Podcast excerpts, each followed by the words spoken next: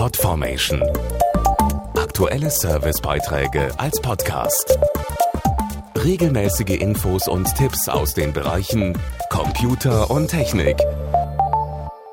Mit einem sicheren PC arbeiten zu können, ist es entscheidend, dass das Betriebssystem immer up-to-date ist. Entsprechende Software-Updates sorgen dafür, dass ein PC vor schädlichen Viren oder Spyware geschützt wird.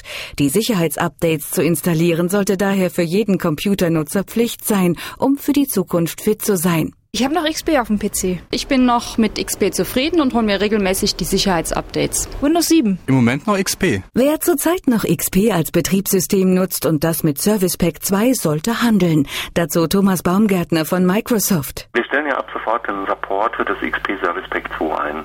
Für einen sicheren Rechner ist es aber wichtig, dass er immer die neuesten Updates hat.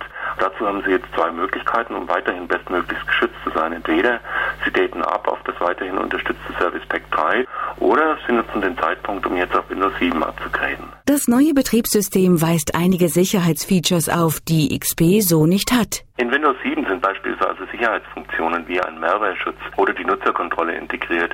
Das kann schon verhindern, dass der PC zum Beispiel von fremden Eindringlingen gekapert wird.